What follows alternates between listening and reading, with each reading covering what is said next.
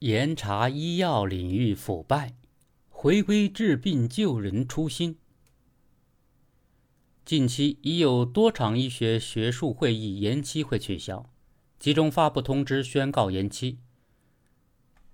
尽管会议延期的原因各异，但业界大都认为与近期开展的医药反腐行动有关，因为从以往通报的商业贿赂案件细节来看。药企通过举办学术会议，存在以会议赞助费、专家讲课费、培训费等方式为行贿披上合法外衣的情形。一场全国性的医药反腐行动正在展开。早在七月二十八日，中央纪委监委就发布消息，纪检监察机关配合开展全国医药领域。腐败问题集中整治工作动员部署视频会议在北京召开。会议强调，将深入开展医药领域全领域、全链条、全覆盖的系统整治，紧盯领导干部和关键岗位人员，坚持受贿行贿一起查，集中力量查处一批医药领域腐败案件。此前。中纪委官网已发布消息，刑法修正案十二草案提请十四届全国人大常委会第四次会议审议。草案加大了对行贿犯罪的惩治力度，增加惩治民营企业内部人员腐败相关犯罪的条款，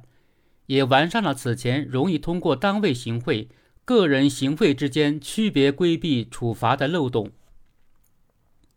政策信号如此明确。雷霆风暴如期而至，这让很多人对接下来的行动充满期待。毕竟，一个治病救人的医疗行业，自身要做到干净健康，而不是污泥浊水、混沌一片。民众苦于医疗腐败久矣，一直以来，一些地方医药购销领域灰色交易、腐败行为屡禁不绝，一些医护人员收受红包。与医药代表勾肩搭背谋取利益，一些药企也通过举办会议，以赞助费、讲课费、培训费等方式大肆行贿。所有这些，均转嫁为医药成本，推高了民众的就医费用。与以往不同，从公开信息看，此次医疗反腐虽说立足于三全：全领域、全链条、全覆盖。但指向明确，路径清晰，重点突出，比如盯紧关键少数，找准新型病症，查受贿一查行贿等等。可以说，只要找准了这些关键的风险点，就可迅速生效，铲除一大部分腐败隐患。以关键少数而言，如今的医院规模越来越大，各种管理权限集中在一把手，不管是医疗设备采购。还是基建工程、信息化建设，均存在较大的操作空间。如果缺乏有效的监督，很容易异化为一把手说了算，滋生各种腐败。今年一月，山东省纪委监委发布消息，滨州市第二人民医院原党委书记、院长侯跃志就因违规干预和插手工程建设、医疗设备采购项目招标投标活动等。被开除党籍和公职，而据不完全统计，从年初到现在，全国已有至少一百五十五位医院院长、党委书记投案或被查，这一数字是去年全年的两倍多。再说新型病症，医疗行业的产业链长，专业性也强，这也对监督执纪形成不小的挑战。此前有媒体报道，实行两票制和集采后。药品、医疗器械中间环节赚差价的问题有所缓解，但一些药企又转向虚高价格采购原料药，伙同经销商套取资金用于行贿。据国家医保局二零二二年八月通报，二零一七年至二零二一年五月，广州三家药企与下游五十多家药品代理商串通，对八十七种药品。用虚高价格采购原料药的方式套现，并向下游代理商转移巨额资金，其中部分资金用于行贿医务人员或特定关系人，开展药品违规促销。此次医药反腐坚持社会行贿一起查，也有助于源头治理，从根本上净化医药领域的不正之风。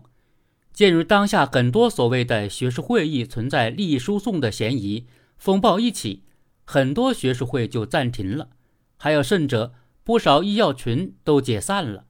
有媒体调查核实，近日有包括中华医学会血液学会分会、陕西医学会、广西医学会等八家举办方发出相关学术会议延期的公告。医药领域腐败问题直接危害国民生命健康，若不及时遏制腐败之风，不仅会败坏医药行业的风气，加剧老百姓看病难、看病贵，也会部分抵消经济社会发展带给民众的红利。由此，必须重拳出击，严肃整治，还民众一片净土。一方面，要及时总结这一轮医药反腐中的一些好的做法，将其固定下来，使之常态化，形成长效机制，长久发力。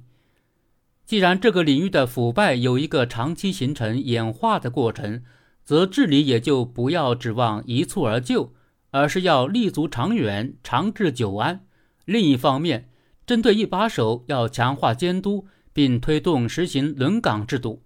针对污点医护人员，不妨探索建立医疗卫生系统行贿受贿不良记录数据库，建立和完善对行贿人、受贿人的从业禁止处罚制度。医疗卫生事业关乎每一个国民的民生福祉，也牵涉千家万户的切身利益。期待这一轮反腐行动铲除多年积累的陈疴痼疾，交出一份让公众满意的答卷。